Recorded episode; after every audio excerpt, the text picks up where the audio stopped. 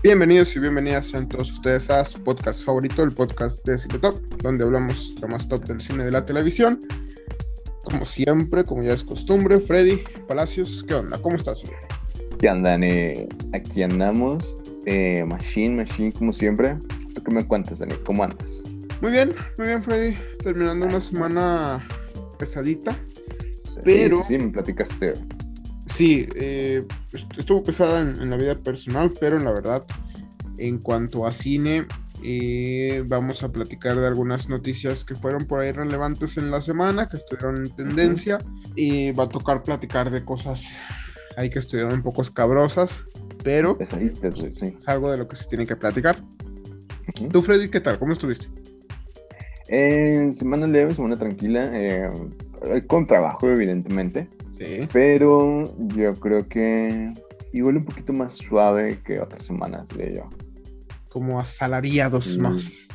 Como asalariados. Tuve semana de exámenes ahí con, mis alumnos. algunos les fue bien, algunos. Mandarles saludos.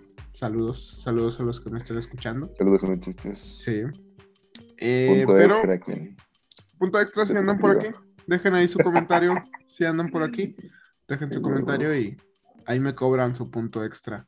Pero hoy vamos a platicar de algunas notas rápidas y quiero empezar con, creo yo, lo más importante que ha pasado en, que pasó en la semana y que además yo creo que es de lo más importante que ha pasado en el año.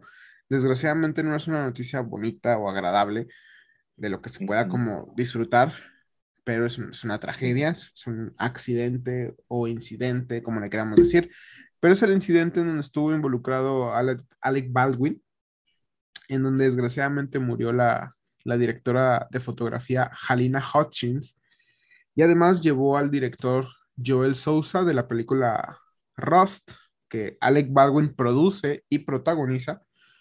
Eh, al director lo llevó por allá al hospital, en donde ya está un poco mejor, ya pudo dar una declaración, pero desgraciadamente la directora Halina pues perdió la vida. Freddy, ¿estás enterado un poquito del tema o, lo desarrollo más? Em, pues bueno, sí supe lo que pasó en su momento.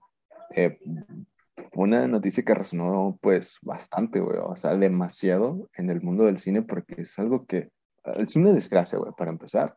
Y segundo, es algo que pues no corre, güey, o sea, creo que no había escuchado yo de un caso como este, pero pues sí, sé lo básico, güey, sé lo que pasó, eh, desafortunadamente que falleció esta, esta Jalina, güey. Pero por menores ya no, ya no supe qué más pasó, güey. No sé si han llegado ya a una resolución de qué fue lo que provocó este accidente. Así que pues, adelante, Ani, te escucho. Algunos de los detalles que han salido a la luz a, través del accidente que, que, ocurrió o que aconteció el jueves 21 de octubre, algunas personas del crew habían estado como quejándose un poquito de las condiciones de trabajo, que llevaban días seguidos rodando, que eh, las condiciones de paga eran un poquito injustas o incluso creo que se estaban tardando en pagarles a las, a las personas de producción. Entonces que muchas personas esta misma semana, esta semana que, pasó, habían presentado su renuncia por, por este tipo de, condiciones laborales que, que, nadie las merece y, y que están en todo su derecho de reclamar. Pero eh, al parecer, eh, digo, esto se toma como parte de, una conspiración, porque en teoría ah, una persona del, departamento de utilería o, de producción le dice a Alec Baldwin que la, pistola estaba bien, o sea, que era, que era de utilería. En realidad, lo que yo investigué, o lo que yo, yo me enteré, es que las pistolas, digamos, son reales, pero lo que es porque se trata como de, ser un poquito más realista a la hora de verla en la pantalla, pero lo que es de mentiras, pues obviamente es la, eh, la munición, la bala, la, bala, la bala anterior. La de goma. La de goma. Sí. Lo que le dicen a Alec es que la, pistola está bien, está totalmente limpia, está totalmente cargada de, de munición de mentira. Adelante, ¿verdad? Llega la hora del ensayo de la escena. Está Jalina, está Joel, el director, está todo el crew, camarógrafos, todo. y ocurre lo que tiene que pasar, bueno, o lo que, lo que ocurrió. Había entendido que lo que pasó es que era un, un, encuadre, una escena en la que Baldwin, el personaje de Baldwin, disparaba pues en dirección hacia la cámara. Así ah, como, ah. es muy común, pues, esta película Rust, que es la que se está grabando, es, un, es una del estilo western. Este tipo de, de escenas, pues, si hemos visto western, pues son muy comunes. O sea, del protagonista, del de villano, de personajes en general disparando hacia, hacia la dirección de la cámara o haciendo algún tipo de movimiento. Y tengo entendido que fue lo que pasó. O sea, esta escena implicaba que Baldwin disparara el arma, quizás no directamente a la cámara, porque bueno, ahí sí no sé contexto. Solo sé que tenía que disparar en dirección.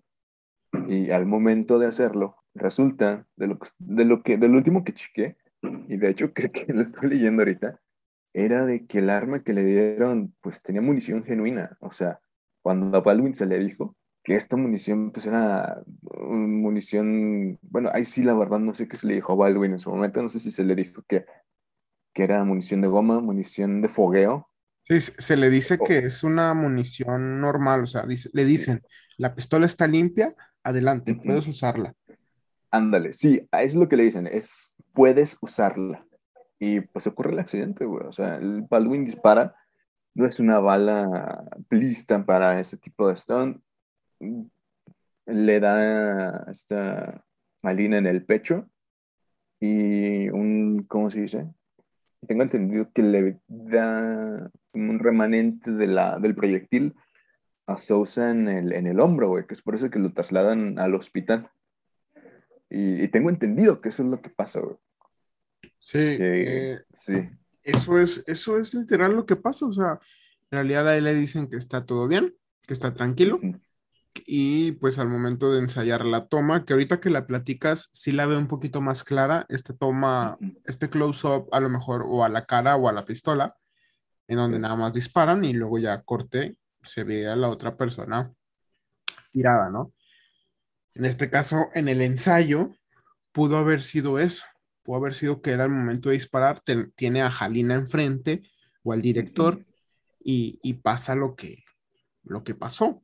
Eso es lo que pasó. Luego después pues vemos ahí las imágenes horribles de, de Alec. Eh, se ven muy...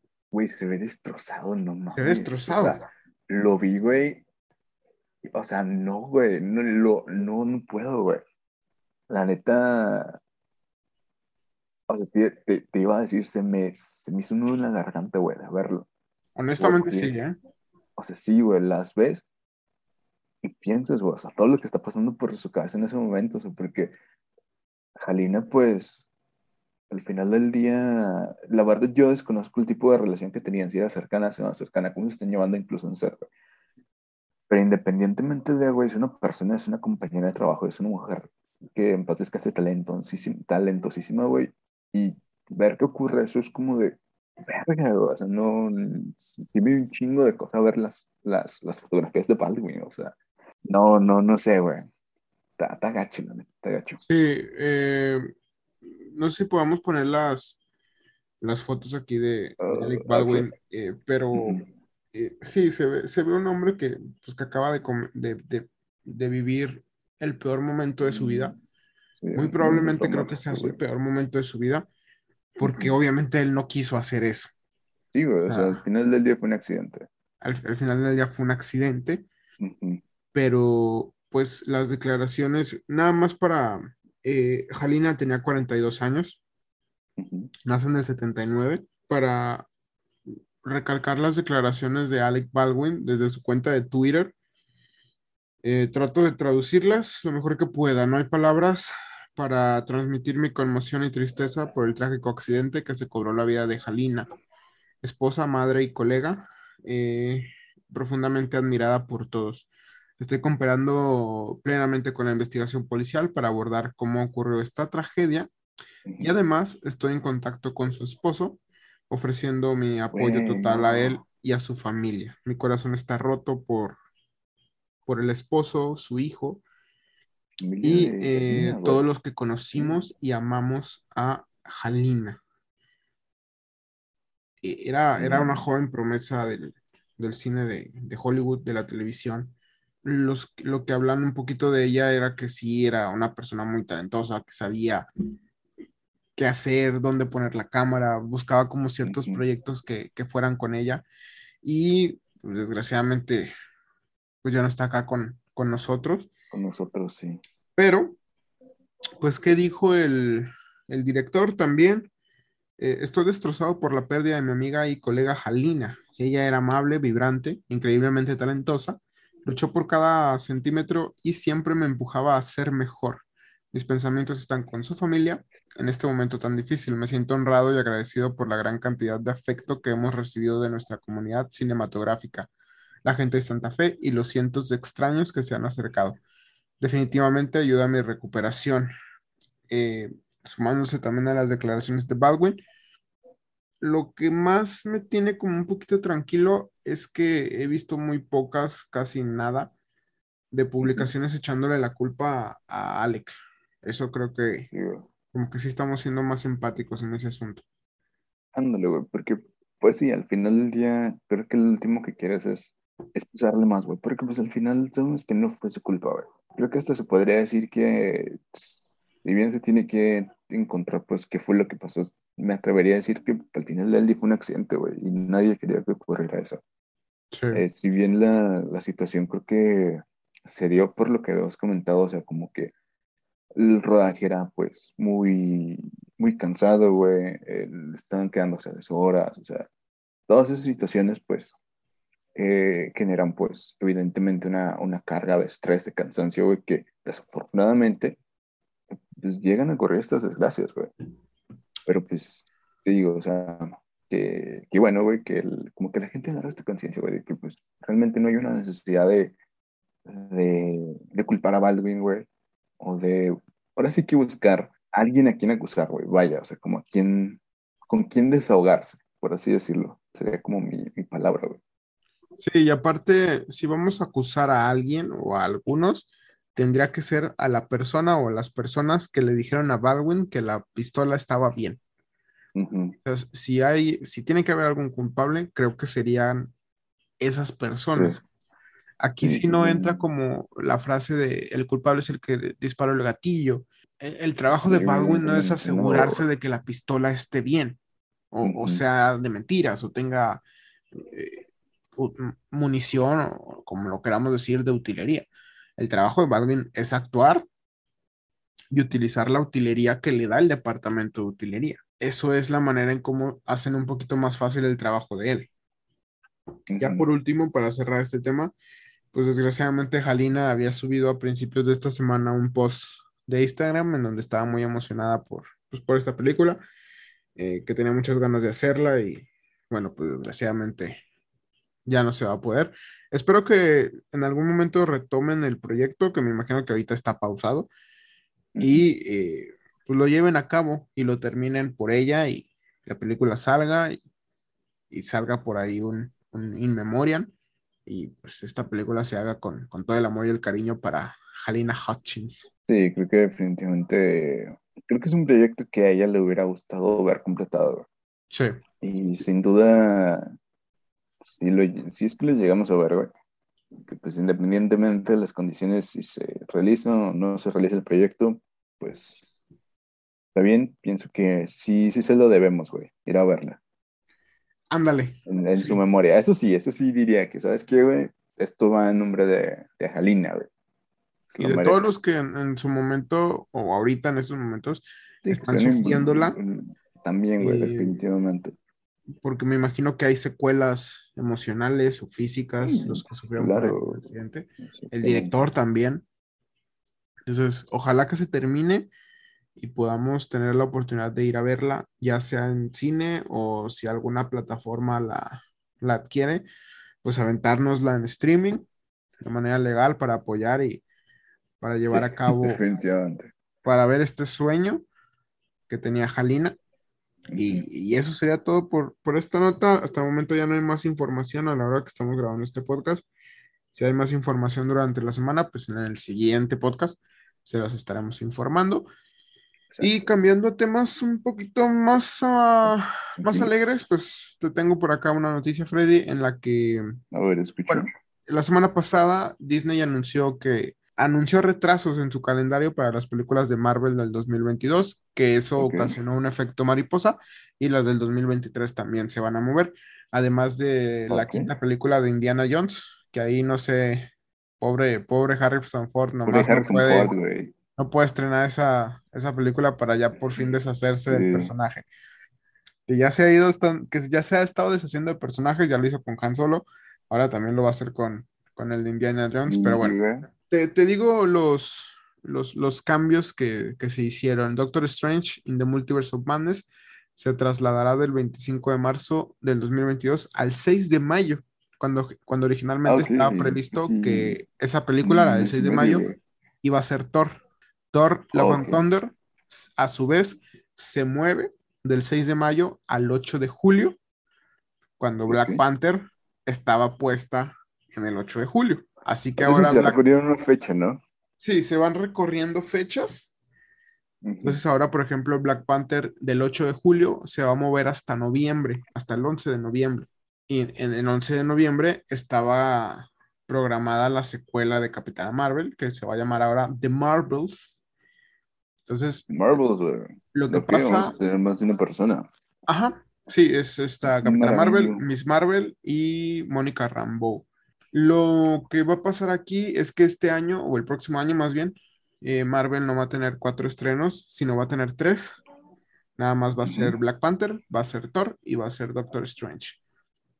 Y eh, Marvels del 11 de noviembre se va a mover al 17 de febrero del 2023. Ant-Man and the Wasp se va a mover al 28 de julio del 2023 también.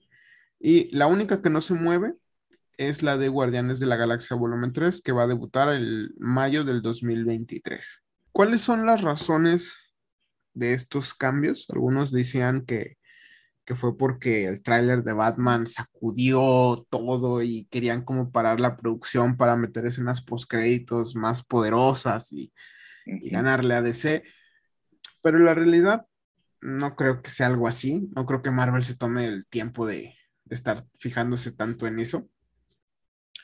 Según Deadline, los retrasos no se deben solamente a una preocupación por los números de taquilla o retrasos relacionados con, la pandemia, sino también eh, probablemente se necesita más tiempo para terminar la producción de algunas de sus películas, darle espacio a los shows de Disney Plus y la necesidad de, habitual de evitar conflictos con los éxitos de taquilla de otros estudios, como por ejemplo Doctor Strange se iba a empalmar con Batman.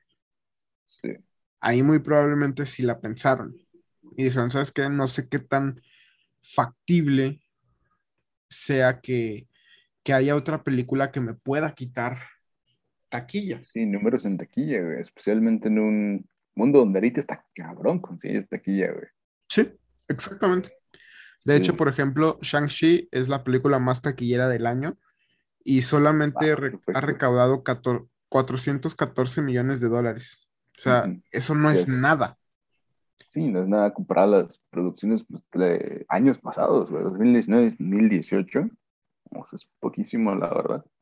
Por ejemplo, Black Widow, eh, Marvel Studios hizo una, un presupuesto o una previsualización y ellos decían que iban a llegar al billón, a los mil millones. No llegaron ni a los 400, se quedaron como en 300. ¿Por qué? Porque también la estrenaron en, Disney Plus, porque se filtró, bla, bla, bla, bla, bla. Pero de todos modos, ahorita la gente no está como tan segura de ir al cine. Ese presupuesto de 414 millones de, dólares que recaudó Shang-Chi normalmente estaba previsto como para producciones más pequeñas de Marvel, como Ant-Man and the Wasp, por ejemplo, o la primera película de Doctor Strange, que no fueron como tan taquilleras, ya que al final, ya al final tuvieron como cierto impacto, pero eh, seguían siendo como producciones menores. Digo, ahorita esperan tener éxito con Eternals, que también no veo como a la gente muy hypeada o muy emocionada por, por esa película, pero me imagino que va a haber gente que la va a ir a ver y que se va a conseguir también más taquilla. La que sí la va a romper es Spider-Man. Sí, definitivamente es como el estreno que, creo que todo el mundo está esperando este año. Es Spider-Man. Y es Este es el Spider-Verse.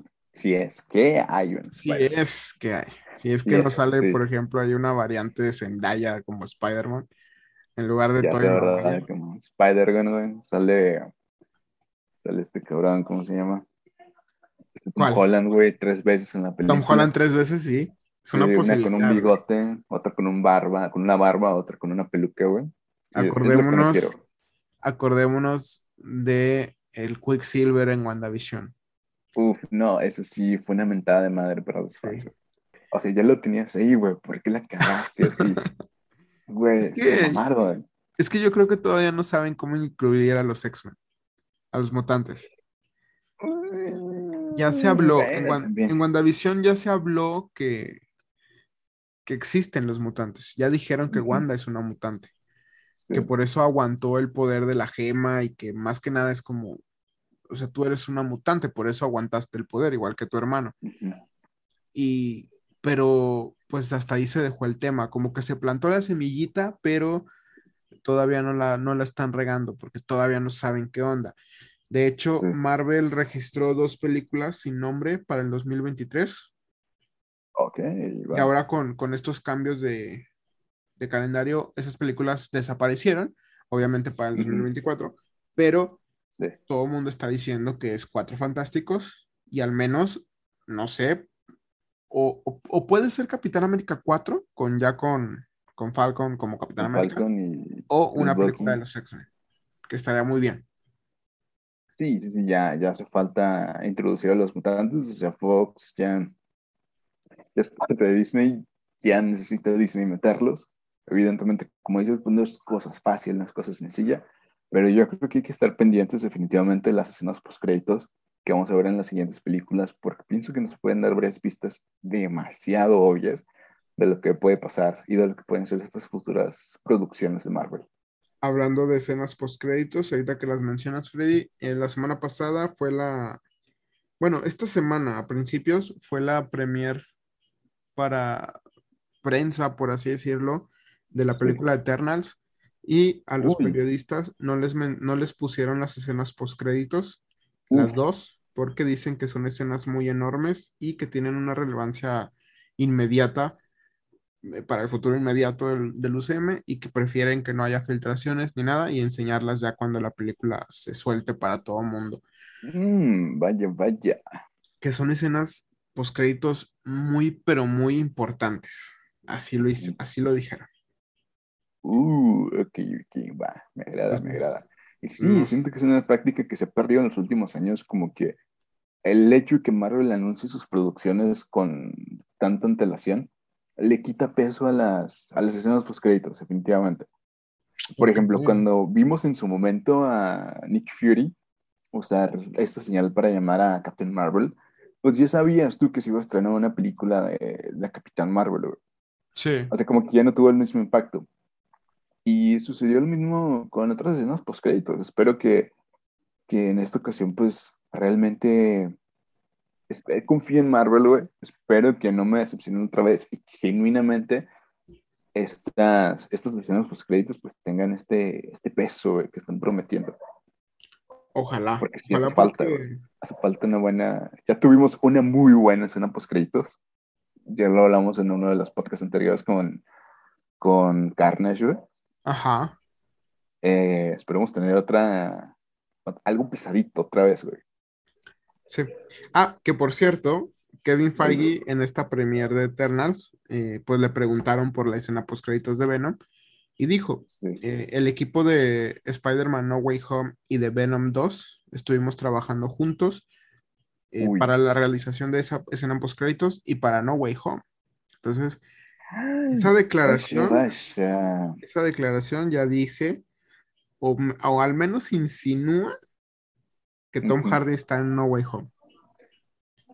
Sí, al menos de alguna manera, quizás en algún cameo, quizás ahí chiquito, quizás post créditos. O sea, sí, güey. Dan ganas, ¿no? Dan ganas. Sí, sí, sí, eso, eso lo hace que me emocione más por la película, güey.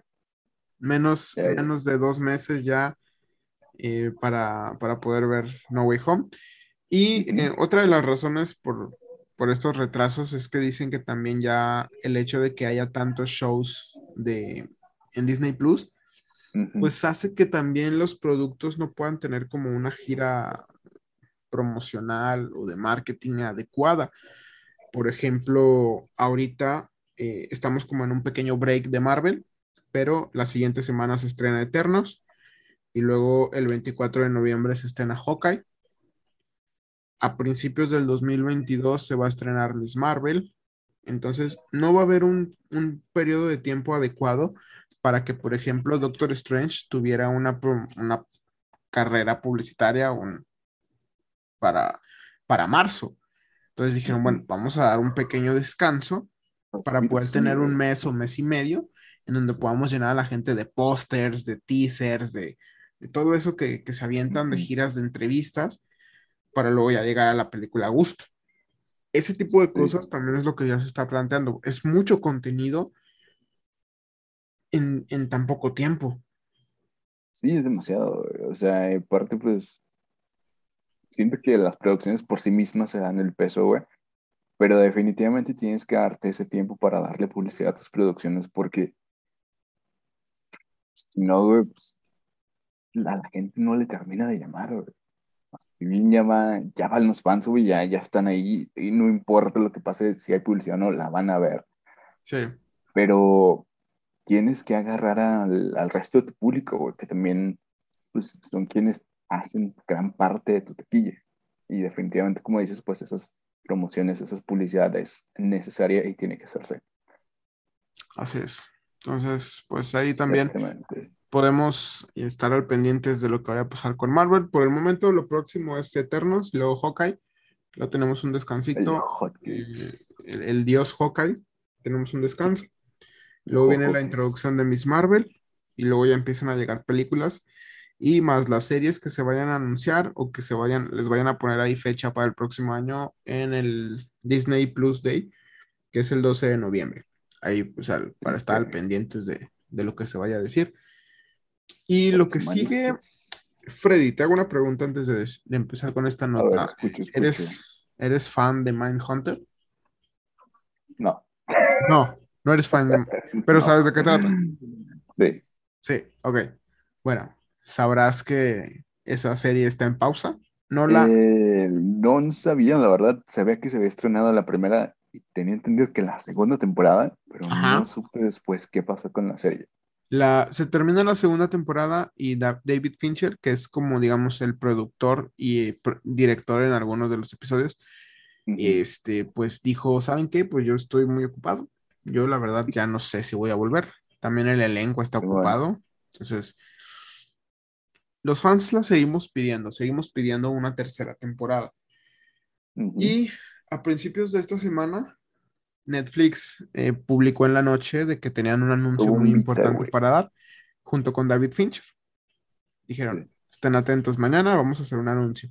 Toda la gente empezó a especular y decir, por fin, por fin lo logramos ya hicimos campaña, aplicamos un, un Snyder Code, por fin nos, el estudio nos hizo caso. Y pues Netflix se dio el lujo ahí de presentar un producto nuevo con David Fincher que se llama Boar o Boir, el cual consistirá en mostrar una serie de ensayos visuales que celebren al cine. Digo, una tontería. Pero sin embargo, pues los fans... ¿Cómo? Sí, o sea, ni siquiera soy fan de, de Mindhunter, pero hasta a mí me decepciona esa noticia. Claro, claro, los fans quedan decepcionados porque esperaban alguna noticia de Mindhunter. En realidad, el, o sea, el argumento de retrasarla, porque fue retrasada indefinidamente. El año pasado dijeron que, que la iban a retrasar. No está terminada, o sea, en realidad la serie no, no han dicho ya, ya se terminó, o la, o la cancelamos. Porque ya ves que Netflix cada año anuncia como ciertas series que son canceladas. o, son renovadas o son canceladas. Mindhunter no la han ni renovado ni cancelado. Está en ese limbo.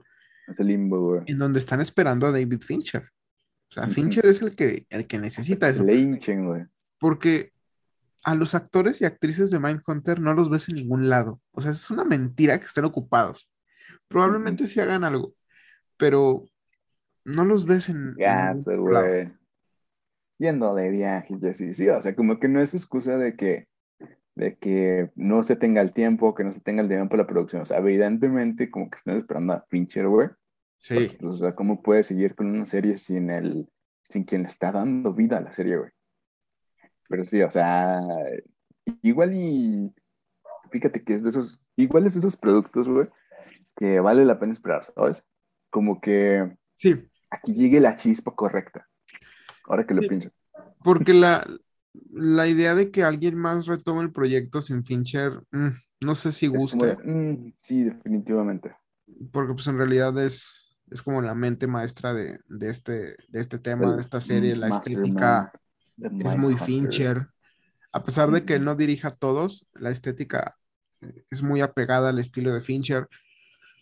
Y pues a pesar de que Fincher mencionó que es muy probable que la susodicha serie esté muerta, esto durante una entrevista con Vulture, Asif Kapadia, que, quien dirige dos episodios de la temporada 1 del programa, eh, sugiere que la agitación de los fans podría hacer realidad la continuación de la historia, tal y como escribe en Twitter. Las audiencias de todo el mundo deben hacerle saber a Netflix que, que existe un interés y una demanda real por la temporada 3. Si hace suficiente ruido, de hecho podría suceder. Esperemos que sí, porque Fincher, pues, como lo sabemos, es conocido por dejar las cosas a medias. Sí. Y esperemos que no sea la situación con Mindhunter. Esperemos que, como dice, se apliquen un Snyder Cut con esta situación. Y vayan a sacar Fincher de su casa. Es como, órale, güey, tienes chamba. Y Sí, de pasada porque- que saquen a. ¿Cómo, cómo se llama el autor de, de Juego de Tronos? Sí, este. Ah, este George. R.R. Martin. Ándale. También este compa necesita terminar sus proyectos. Después del desastroso final de Game of Thrones. Ni me hables de él porque la, saga de. Game of Thrones la empezó en el 97, güey, y todavía no puede terminarla. No, ese güey está peor que yo. Se, se- se puso a escribir dos libros, así como extras de ese mundo. Un, libro de la familia Targaryen 300 años antes del, de Game of Ya Thrones. mejor va a salir eso, güey. Y ya mejor ya le hicieron una serie a eso y, y la serie televisiva rebasó al autor. O sea, ya ellos contaron la historia eh, sin libros. Por eso las temporadas horribles que salen al final, porque no, no había una referencia, lo hicieron Exacto. con el poder del guion y con lo que sabían ellos. Pero Pues pues, no, o sea, no. No tiene para cuándo terminar esos libros. Sí, Ah, de sí, plano. Está toda madre en su casa, güey. a todo dar. O sea, a todo. Toda. Es uno de Entonces- sus millones de Game of Thrones.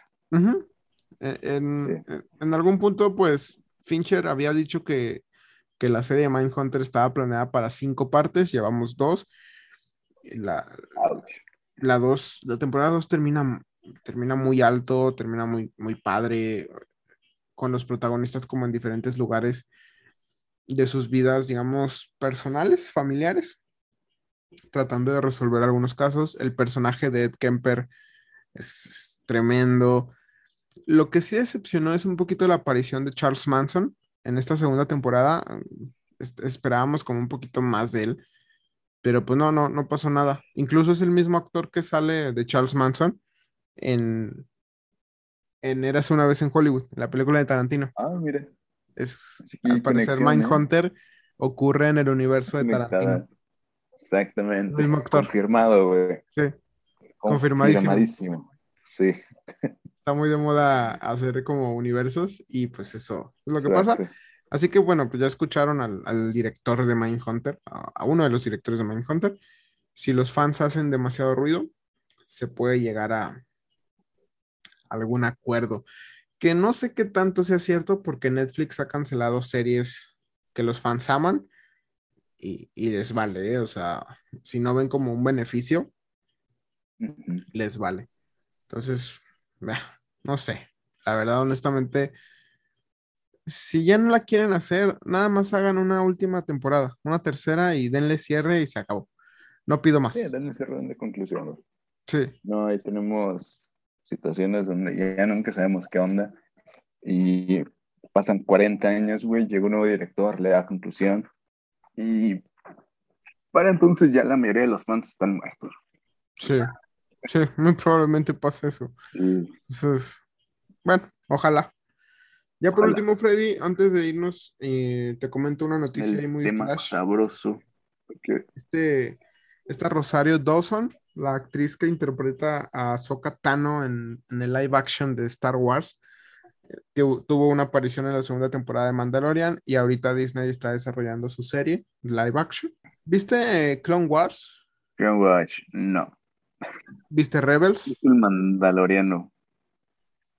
el Mandaloriano sí la viste. De Rosario Dawson creo que solo, he visto Zombieland y Percy Jackson. Ok. Bueno, es irrelevante. Nada más es saber que. Buenísima Sin Que es buenísima y que como Ahsoka Tano es como. Como muy perfecta para el papel. Sus facciones son igualitas a las de la. Es que no es caricatura, animación de, de Clone Wars y de Rebels.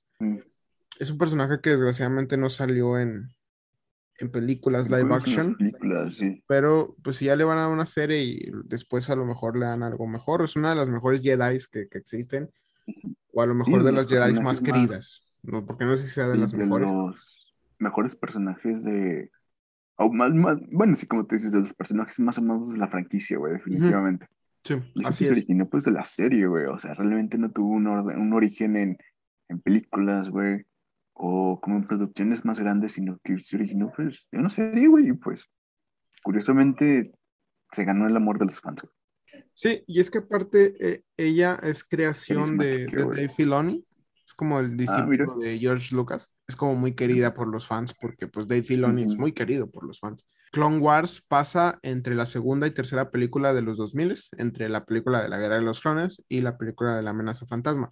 Entonces, entre ese lapso de esas dos películas, se supone que pasan estas dos, esta serie, y pues Ahsoka Tano es asignada como Padawan de Anakin. Anakin se convierte en maestro y esta Ahsoka Tano se convierte en su Padawan. Y pues resulta que ahora para su live action, para su serie de live action, está confirmado que el actor Hayden Christensen volverá para interpretar su papel de Darth Vader. que me, fue lo que me llamó bastante la atención de volver a ver a Hayden, güey, después de lo que fue la trilogía, que lo que era algo, de lo que mucha gente se quería olvidar, siendo que no fue tan, bueno, es, sabido que no fue tan amada por los fans, pero siempre que últimamente se ha revitalizado, ha agarrado un nuevo, los fans han, han agarrado un nuevo amor por esta eh, por esta trilogía, güey, y ver a Hayden Christensen volver es como de jalo, güey. Jalo, jalo, jalo. Y de perdido las últimas dos películas, que es donde sale él. Porque la primera creo que nadie en su vida la va a ah, no. Pero esas últimas dos han, han, tomado como cierta relevancia, como dices, por, no sé, ¿verdad? No sé si sea exactamente por Hayden o por Evan McGregor o por Natalie Portman, no sé, pero son queridas, les está gustando al público otra vez, les están como tomando más cariño, que creo que eso es lo que pasó con Star Wars, eh, con la original, con la trilogía original. Como que por ahí de los 80s, 90s empezó a tomar otra vez como cierta relevancia. Y ahorita son como, mírame y no me toques, o sea, son como las mejores. Que yo creo que, por ejemplo, la, la trilogía esta de Rey, nunca va a ser así, la gente nunca la va a aceptar. A mí me gusta. A mí me gustó mucho. A mí me entretuvo. Entonces, digo, son nuestras trilogías, ¿sabes? Pero también. Nos a nosotros, exacto. Sí, Hayden Christensen va a volver también para la serie de Obi-Wan Kenobi, que esa ya está filmada, ya se grabó, está en etapa de postproducción, así que ahí, ahí también la podemos esperar para el próximo año. Este año, a finales, el 29 de diciembre, si no me equivoco, se estrena el libro de Boba Fett. Y la el próximo año, en teoría, se tendrá que estar estrenando la tercera temporada del Mandalorian, Obi-Wan. Y la serie de Andor, eh, con Diego Luna como protagonista. Y eso sería todo por hoy. ¿Qué te parece, Muy bien. De noticias, eh, chidas, chidas. Siento que tuvimos, eh, esa es una semana más ligera en torno a noticias, como que las bombitas se nos fueron las semanas anteriores, pero estuvo buena, estuvo cool. Hubo, hubo una ligera calma, por así decirlo, en, el mundo de, las noticias. Eh, pero, por ejemplo, en el mundo de los estrenos, eh, el, mundo sigue, el cine, el cine continúa sacando sus estrenos. Está Dune, que la está rompiendo en taquilla. El Venom sigue por ahí. 007, la preventa de Eternals. Este, está el último duelo con Ben Affleck, Matt Damon y Jodie Comer. o sea, hay muchas cosas por ver. Hay series que se están estrenando ahorita. Ahorita está The Morning Show en Apple TV. Está por ahí también. está Succession. Está Succession en, en, HBO. Ahorita se está estrenando un episodio por domingo. Ya se estrenó el primero. Es como el Game of Thrones moderno y es la mejor serie del año pasado. era. Uy, ok. Está estrenando su tercera temporada. Si no la han visto, chequenla por favor. Luego me lo agradecen por ahí. Un drama ahí muy, muy bonito. Sabroso. Pero bueno. Pues yo ando viendo la serie de Castlevania. ¿De Castlevania? Va, va, va, va, Muy bien. Cuatro episodios, no los he podido terminar. Al rato, al rato se termina. al rato. Al rato, al rato. Eh, también yo ando viendo eh, The Pursuit of Love o En Busca del Amor, creo que lo, tradujeron al español, eh, de, de, Lily James y Andrew Scott en HBO Max, por si la quieren checar. También escenas de un matrimonio, que es como muy historia de un matrimonio en la de Netflix, pero acá es en HBO y es con Jessica Chastain y Oscar Isaacs. También está muy padre. Chequenla si les gustan como los dramas y ver emociones y cosas ahí más complejillas. Pero tampoco está como muy, difícil de entender. Habla de la, de la monogamia y el poliamor y cosas ahí muy interesantes. Pero eso sería todo por, por este episodio. Eh, pues espero que les haya gustado, espero que hayan ahí disfrutado las noticias. Si tienen algún comentario que nos quieran dejar, lo pueden dejar en la cajita de comentarios. Nos pueden seguir en el canal de YouTube como Cinetop página de Facebook como Cinetop, en página de Twitter como Cinetop-bajo. Nos despedimos, Freddy. Gracias por estar nuevamente, muchachos, en un nuevo episodio de Cinetop. Tengan excelente semana, excelente inicio. Cuídense, nos vemos. Hasta luego, bye bye.